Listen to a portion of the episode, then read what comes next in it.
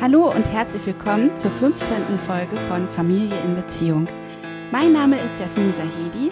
Ich bin Diplompädagogin, Elternkursleiterin und Babyschlafberaterin. Und ich bin Michael Sahedi, Familien- und Paartherapeut. Heute haben wir eine Mail bekommen von Stefan aus Österreich und ich freue mich schon total darauf, dieses Thema, was er da in seiner Mail bespricht, mit dir, Micha, mal anzuschauen. Ja, ich bin auch etwas aufgeregt, weil es ist ja auch schon wieder eine Premiere. Das erste Mal, dass wir einen Hörerbrief haben. Genau, das stimmt. Ja, lies doch mal vor, Micha. Okay. Hallo Jasmin und Michael. Ich höre bei eurem Podcast regelmäßig mit und finde eure Anregungen sehr hilfreich. Jetzt habe ich selbst eine Frage und hoffe, dass ihr mir weiterhelfen könnt. Mein Sohn, Mio, 15 Monate, ist extrem Mama fixiert. Egal um was es geht, Windeln wechseln, Zähne putzen, schlafen, alles soll immer nur meine Frau machen.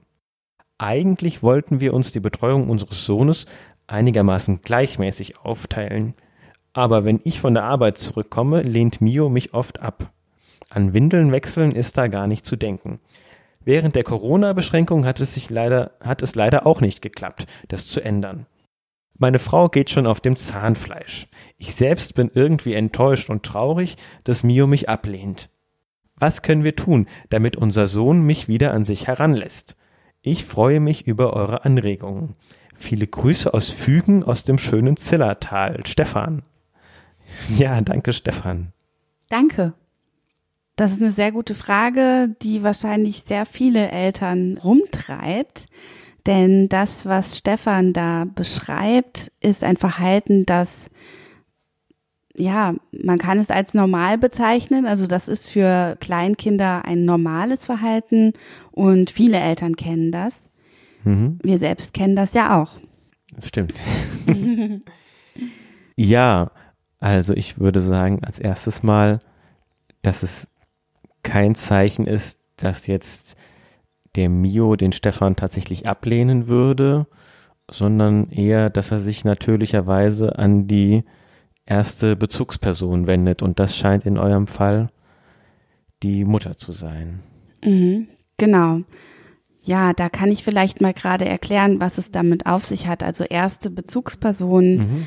oder erste und zweite Bezugsperson wie wir ja auch schon in vorherigen Folgen festgestellt haben, sind unsere Kinder darauf angewiesen, dass jemand Erwachsenes sich um sie kümmert, weil sie ja einfach selber so viele Dinge noch nicht bewältigen können. Mhm. Und dadurch, dass unsere Kinder so unreif sind, wenn sie zur Welt kommen und auch in ihren ersten Lebensjahren, gibt es etwas, das nennt man das Bindungssystem. Ja, also das heißt, ähm, sie binden sich eben dann auch an eine erwachsene Person oder an mehrere erwachsene Personen, die sie dann versorgen. Mhm. Und das ist ein gegenseitiges System. Also natürlich auch die Erwachsenen, die das Kind versorgen, binden sich auch emotional an das Kind und das Kind bindet sich an die Erwachsenen. Und im Rahmen dieses sogenannten Bindungssystems, ja, das quasi die ganze Bindung zwischen dem Kind und Erwachsenen umfasst, gibt es eine Bindungspyramide oder man kann auch sagen Bindungshierarchie, die mit zunehmendem Alter des Kindes auftritt. Mhm. Ja, also ganz am Anfang, wenn ein Kind geboren wird, bei kleinen Neugeborenen Säuglingen, da ist das noch gar nicht so fix, da kann das Kind auch noch leicht abgegeben werden, mal an andere, zu jemand anders aus dem Arm. Das ist dann noch gar nicht so das Problem. Aber dann mit zunehmender Zeit, zum Beispiel mit sechs Monaten bei vielen Babys, aber manchmal auch schon früher, manchmal schon bei drei Monate alten Babys, beginnt das, dass das Kind eben eine Hierarchie erstellt aus den Menschen, die es so trifft in seinem Leben. Ja, also es gibt dann quasi die eine Person, die die erste Bezugsperson wird oder die erste Bindungsperson, die vorwiegend verfügbar ist für das Kind und auch fürsorglich und feinfühlig auf das Kind reagiert und das Kind eben versorgt. In der meisten Zeit. Das ist meistens die primäre Bindungsperson, also die erste Bindungsperson. Mhm. Und danach kommen dann eben weitere Personen. In unserer Gesellschaft ist das eben oft die Mutter, die die erste Bindungsperson ist. Und der Vater ist dann die zweite Bindungsperson. Und danach kommen dann vielleicht Großeltern, Tanten, Onkels, gute Freunde und Freundinnen der Eltern.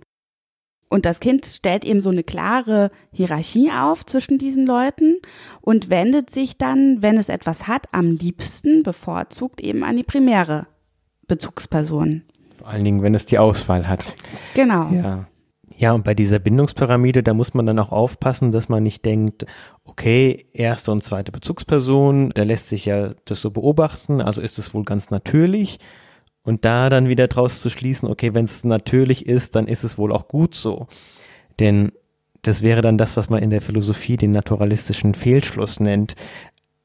Also wir müssen auch aufpassen, dass wir nicht in so einen Fatalismus verfallen und denken, wir können da jetzt gar nicht mehr dran rütteln, sondern diese Bindungspyramide und diese Hierarchie ist was, was in eurer Gestaltung liegt. Ja, und es gibt auch Gesellschaften zum Beispiel, in denen das anders ist, ähm, in denen das Kind eben nicht nur an eine Person vorwiegend gebunden ist, sondern an mehrere Personen.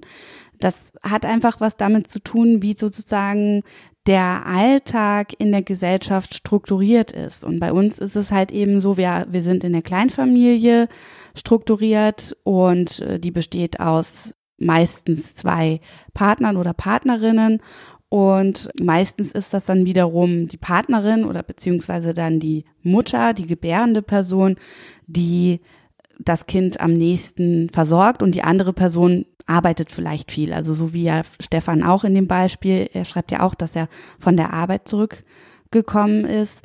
Und so ist eben unsere Gesellschaft sozusagen strukturiert und nach dieser Struktur und dieser Normalität in Anführungsstrichen richten sich dann ja die Kinder auch. Ja, ja. Okay, also dieses Bindungssystem, jetzt hast du das erklärt als ein Gefüge und gleichzeitig gibt es den Begriff ja auch im Sinne eines quasi eines Mechanismus, der in Gang gesetzt wird beim Kind. Vielleicht kannst du das auch nochmal erklären. Mhm. Davon spricht man, wenn man sagt, das Bindungssystem wird aktiviert. Vielleicht mhm. habt ihr das auch schon mal gehört. Das hat was damit zu tun, dass ein Kind ja immer zwischen Bindung, also Nähebedürfnis, Geborgenheitsbedürfnis pendelt und Autonomie. Also das sind so zwei Grundbedürfnisse von Kindern, die ja eigentlich gegenüberstehen oder die irgendwie miteinander verbunden sind. Mhm. Auf der einen Seite Sicherheit, auf der anderen Seite Autonomie. Ja. Und es gibt bestimmte Situationen, sagen wir mal, das Kind spielt irgendwie ganz unbedarft auf dem Spielplatz und äh, denkt sich nichts weiter und erforscht da und dann kommt da ein Hund vorbei und bellt. Mhm. Das wäre eine Situation, in der das Kind vielleicht Angst bekommt und dann wieder zu Mama oder Papa zurück möchte und in Sicherheit sich bringen möchte bei ihnen und Versicherung sucht. In diesem Moment sagt man, dass das Bindungssystem aktiviert wird. Also durch mhm. diesen potenziell gefährlichen Impuls von dem Hund wird das Bedürfnis nach Bindung, das Bedürfnis nach Nähe wieder geweckt, das vorher nicht da war. Und es gibt manche Situationen im Alltag, in denen man einfach davon ausgehen kann, dass das Bindungssystem oder das Bedürfnis nach Nähe eines Kindes geweckt werden. Zum Beispiel am Abend, wenn ein Kind müde ist, vielleicht schon viel erlebt hat am Tag und so langsam einfach die Ressourcen aufgebraucht sind, dann ist bei vielen Kindern das Bindungssystem aktiviert.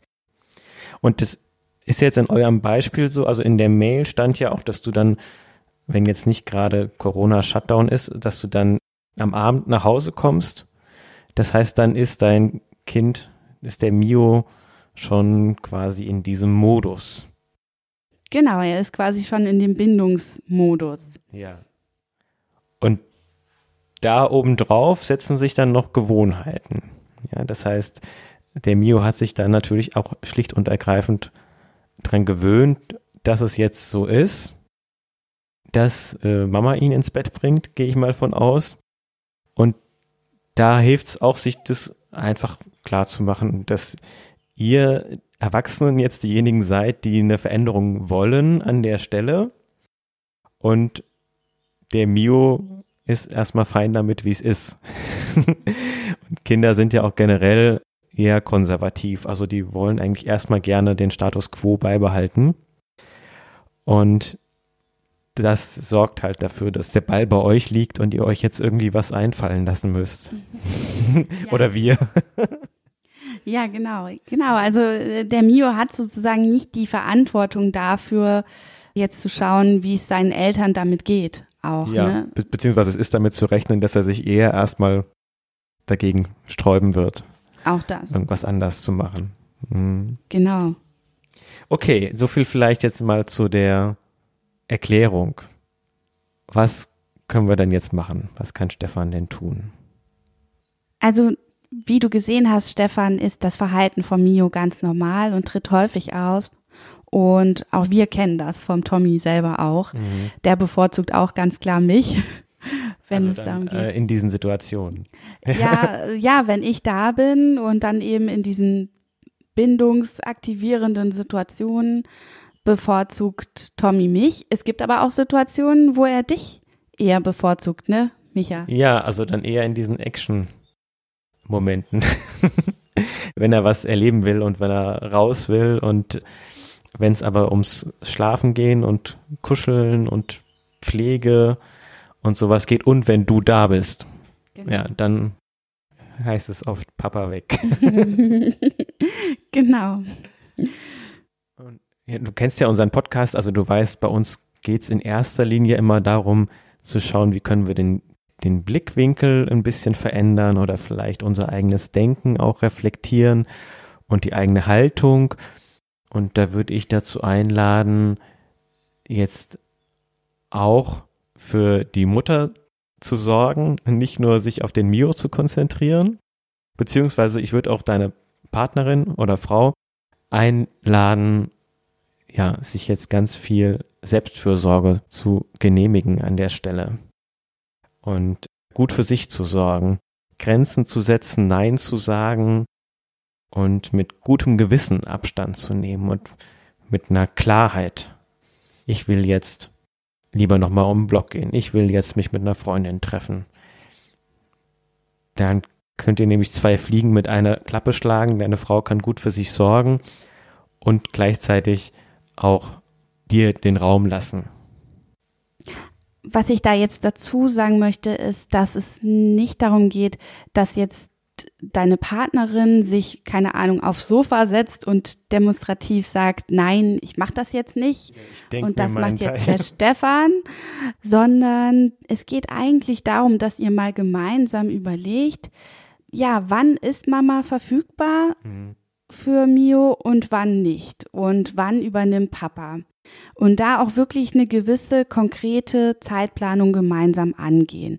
Weil eine Erfahrung, die viele Eltern machen, denke ich, ist, wenn dann Mama mal nicht da ist, dann klappt es mit Papa auf einmal doch sehr gut. Mhm. Dann funktioniert das ganz ohne Schwierigkeiten. Ich weiß nicht, ob ihr das schon mal vorher so viel ausprobiert habt, Stefan, und deswegen die Erfahrung so machen konntet in der Form. Aber wenn deine Frau auch mal eine Weile lang außer Haus ist, in der solche Tätigkeiten anfallen würden, wie zum Beispiel Zähne putzen oder Windeln wechseln, dann würdest du wahrscheinlich feststellen, dass das mit dir dann ganz gut funktioniert. Mm, und das ist dann häufig nur dann, wenn dann halt deine Frau da ist, dass dein Kind dann eben sieht, okay, Mama ist da, ich möchte das aber von Mama. Genau, warum soll ich jetzt mit Papa wissen? vorlieb nehmen? Ja, hm. genau. Und das heißt, da ist es wirklich wichtig zu schauen, jetzt nicht unbedingt im Alltag, jetzt in jeder Situation zu sagen, ich will aber, dass das jetzt quasi egal ist, ob Mama oder Papa etwas tut, weil das wird es für Mio wahrscheinlich nicht sein, zumindest jetzt nicht. Vielleicht später mal irgendwann oder vielleicht dreht es sich auch irgendwann mal um. Aber erstmal wird es wahrscheinlich für Mio nicht egal sein, wenn beide Eltern da sind. Und da geht es wirklich eher darum, mal genau zu schauen, was ist denn deiner Frau wichtig? Wann braucht sie denn Entspannung und Erholung oder wie viel Entspannung und Erholung braucht sie denn? Und euch da genau die Zeitplanung zu überlegen, wer übernimmt wann, wann kann Mama dann auch mal aus dem Haus gehen oder vielleicht habt ihr auch in der Wohnung oder im Haus, wo ihr wohnt, die Möglichkeit, bestimmte Räume mal einfach die Tür zuzumachen und dann heißt das in dem Moment, Mama ist jetzt nicht verfügbar. Also das ähm, Mio dann klarzustellen. Und in dieser Zeit, in der Mama nicht verfügbar ist, macht Papa dann die Dinge, die eben nun mal anstehen. Euch das eben ganz genau anzuschauen. Ja, das finde ich auch nochmal wichtig mit der konkreten Zeitplanung. Also da haben wir auch die Erfahrung gemacht, wenn man sich sagt, naja, das findet sich schon, wir spielen uns schon die Bälle zu, ist es schwierig und dann ist sogar die Gefahr, dass dann das Kind quasi die Entscheidung übernimmt und dann fällt die Entscheidung natürlich immer auf, auf Mama. Und ich würde noch ergänzen, wenn deine Partnerin stillt, ja, dann geht es auch tatsächlich darum, dass man außer Riechweite ist. Weil wenn Mio die Muttermilch riecht, dann denkt er sich auch, na, warum soll ich nicht gleich an der Quelle bleiben? Gut, Mio ist jetzt schon etwas größer, ist wahrscheinlich nicht mehr ausschließlich auf Muttermilch angewiesen. Aber dennoch ist das, glaube ich, so ein Faktor, ja. ne, dass, dass der auch so eine wohlige Wärme irgendwie ausstrahlt schon von diesem Duft. Mhm. Auch bei größeren Kindern, die noch gestillt werden. Und wenn Mama aus dem Haus geht und Mio dann weint, oder wenn Mama die Tür hinter sich zumacht und Mio dann weint, dann wäre nochmal meine Einladung, das wirklich auch als einen natürlichen Ausdruck, einfach einen natürlichen Selbstausdruck von Mio anzuerkennen und nicht als etwas, was ganz schlimm ist und nicht sein darf. Mhm. Ja, da habe ich auch schon Geschichten mitgekriegt, dass Mütter dann irgendwie tatsächlich sagen, ach nee, dann bleibe ich lieber zu Hause und so weiter, ähm, weil scheinbar hieße, dass das Kind würde sie so brauchen. Aber das ist, glaube ich, eine Überinterpretation dessen, weil Mio braucht ja auch seinen Papa und er möchte ja auch mit seinem Papa in Verbindung treten. Aber natürlich ist er trotzdem traurig in der Situation oder vielleicht verunsichert, wenn Mama mal geht. Mhm. Ja. Und Stefan, du kannst ja den Mio dann trösten. Du kannst ihn ja begleiten in dem Gefühl. Genau, mit viel Geduld. Es wird vielleicht ein bisschen länger dauern am Anfang. Und das darf ja auch sein. Also er darf, er soll sich beschweren dürfen. Und äh, genauso wie deine Partnerin sich auch zurückziehen dürfen soll. Und das ist ja nicht nur aus Mios Perspektive vielleicht hilfreich, wenn deine Partnerin dann weg ist, sondern vielleicht auch für euch Erwachsene hilfreich. Vielleicht bist du selber auch verunsichert, wenn deine Partnerin im Hintergrund ist.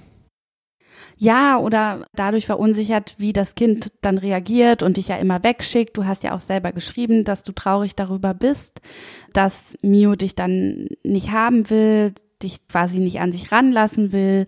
Und wenn du dann aber die Erfahrung machst, dass du ihn doch trösten kannst und dass du doch mit ihm bestimmte Dinge machen kannst, das stärkt dann ja auch wiederum dich in deinem eigenen Elternsein und mhm. deinem eigenen Selbstvertrauen. Und ich glaube auch andererseits stärkt das den Mio in seinem Vertrauen in dich, mhm. Stefan. Denn wenn Mio die Erfahrung macht, Papa ist auch für mich da, Papa ist auch zuverlässig, tröstet mich auch, dann ist das ja auch total schön für ihn und dann stärkt das wiederum seine Bindung an dich. Mhm. Ja, und um dieses ganze Gefüge aus Emotionen nochmal zu entwirren, haben wir uns auch noch ein paar Fragen zu Selbstreflexionen überlegt, sowohl für deine Partnerin als auch für dich, Stefan. Ich fange jetzt einfach mal an mit den Fragen an die Mutter oder die sie sich selbst stellen kann. Und zwar, kann ich Stefan vertrauen? Habe ich das Gefühl, Stefan zu vertrauen und tatsächlich vertrauen zu können? Kann ich loslassen? Fällt es mir total schwer, den Mio abzugeben an Papa? Kann ich aushalten, wenn Stefan einige Dinge ganz anders macht, ohne das zu bewerten? Oder setze ich mein eigenes Verhalten, also auch mein eigenes Bindungsverhalten als Norm, der dann Stefan gerecht werden muss? fühle ich mich auf diesem Gebiet überlegen, Stefan gegenüber. Und ja, wie steht es um meine internalisierten Rollenerwartungen? Also habe ich ein sehr starkes Bild davon, wie eine gute Mutter zu sein hat, so ein traditionelles Bild der Mutter als diejenige, die auch für die Nestwärme zuständig ist und der Vater, der vielleicht gar nicht dafür zuständig ist. Also diese Fragen nochmal so im Kopf so ein bisschen rumschwirren zu lassen und im Bauch mal nachzuspüren, können auch ganz hilfreich sein, die eigene Rolle noch mal ein bisschen bewusster wahrzunehmen und auch bewusster sagen zu können, okay, das muss ich aber nicht oder das kann ich meinem Kind und mir selber schon zutrauen. Mhm, mhm. Ja. Und du, Stefan, könntest dir auch ein paar Fragen stellen. Also vielleicht könntest du dich auch fragen, na, habe ich mir es im Grunde genommen ganz gut eingerichtet in der Situation, wie sie jetzt gerade ist. Also hast du da vielleicht auch so eine gewisse Ambivalenz? Ich kenne das von mir auf jeden Fall, dass ich da oft sehr gemischte Gefühle habe und dann denke so, oh, hm, schade. und andererseits dann denke, naja gut, dann kann ich jetzt an den Schreibtisch und kann da in Ruhe meine Sachen weitermachen oder dann kann ich jetzt die Spülmaschine ausräumen und selber einen schönen Podcast hören oder sowas. Ja. Ah ja, jetzt kommt's raus. Und ähm, ja, hast du vielleicht auch Angst, Dinge falsch zu machen? Hast du Angst, abgelehnt zu werden von deinem Kind oder auch von deiner Partnerin, darin abgelehnt zu werden, wie du mit deinem Kind umgehst? Fühlst du dich irgendwie ausgeschlossen? Und was die Rollenbilder angeht, kannst du dich natürlich auch fragen, Hast du da irgendwelche männlichen Rollenbilder vielleicht in einer Weise verinnerlicht, dass sie dir jetzt im Weg stehen? Oder werden vielleicht auch Dinge aus deiner eigenen Kindheit jetzt irgendwie reaktiviert?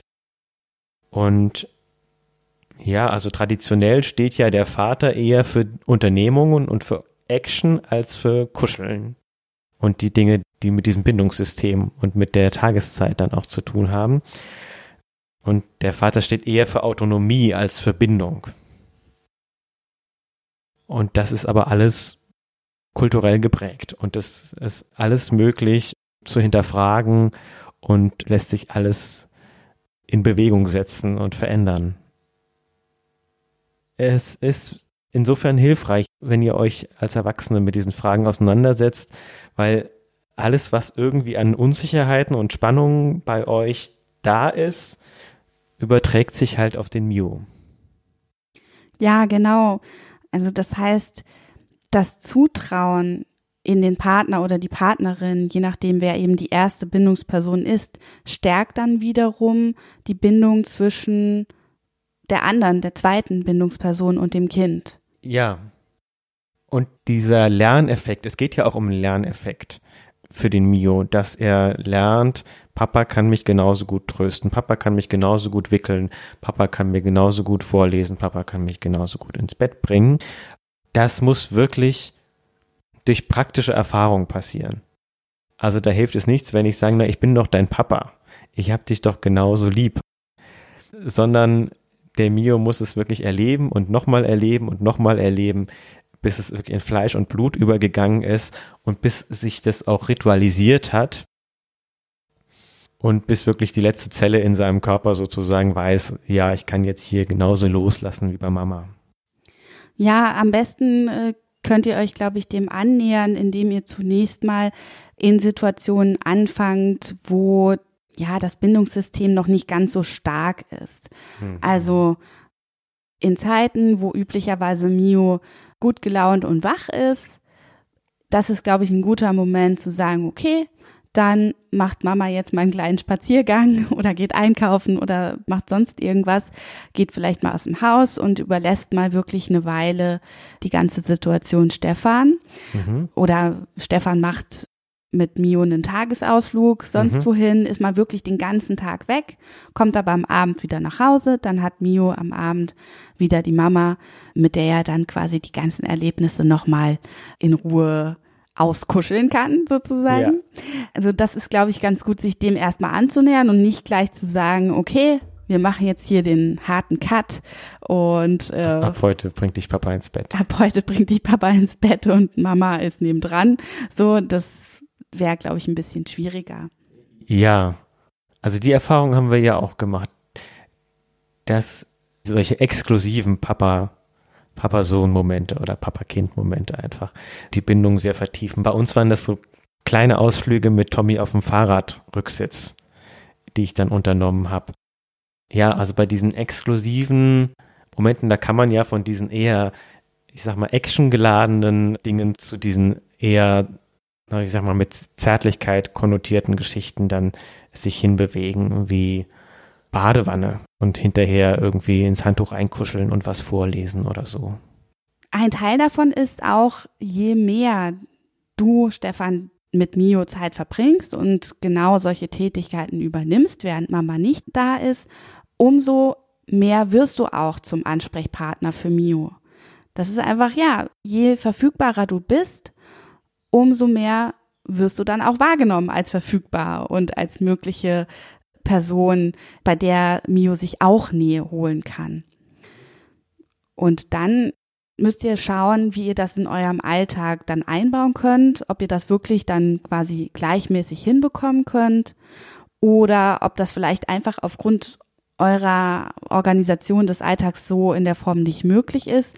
Und dann könnt ihr euch bewusst überlegen, wo schafft ihr dann Räume und Zeiten, in denen du exklusiv mit Mio etwas unternimmst oder für Mio da bist und deine Frau dann mal außen vor ist. Mhm. Dass es immer mehr Normalität bekommt für euch alle drei.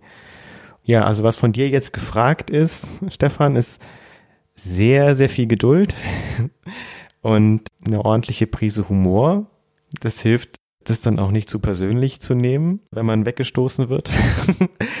und auch sehr viel Interesse. Das hilft auch immer. Also dich wirklich ganz rein zu begeben und einzulassen auf die Spiele- und Gedankenwelt und alles, was Mio jetzt gerade beschäftigt. Mhm.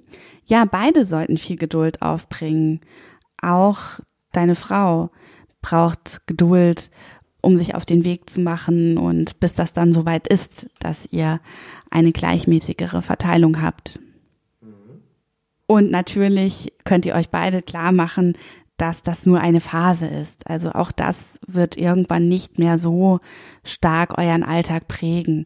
Schon allein deshalb, weil Mio ja irgendwann nicht mehr gewickelt werden muss zum Beispiel oder viele Dinge einfach auch selber kann, die jetzt eben noch pflegerisch bewältigt werden müssen und begleitet werden müssen. Und irgendwann macht er das ja auch selbst. Das heißt, das ist eine Phase und da kommt ihr drüber hinweg. Ja, also es wird bestimmt auch Phasen geben, in denen du das bevorzugte Elternteil bist. Wahrscheinlich sogar über längere Zeiträume. Gemein. und ähm, Zutrauen.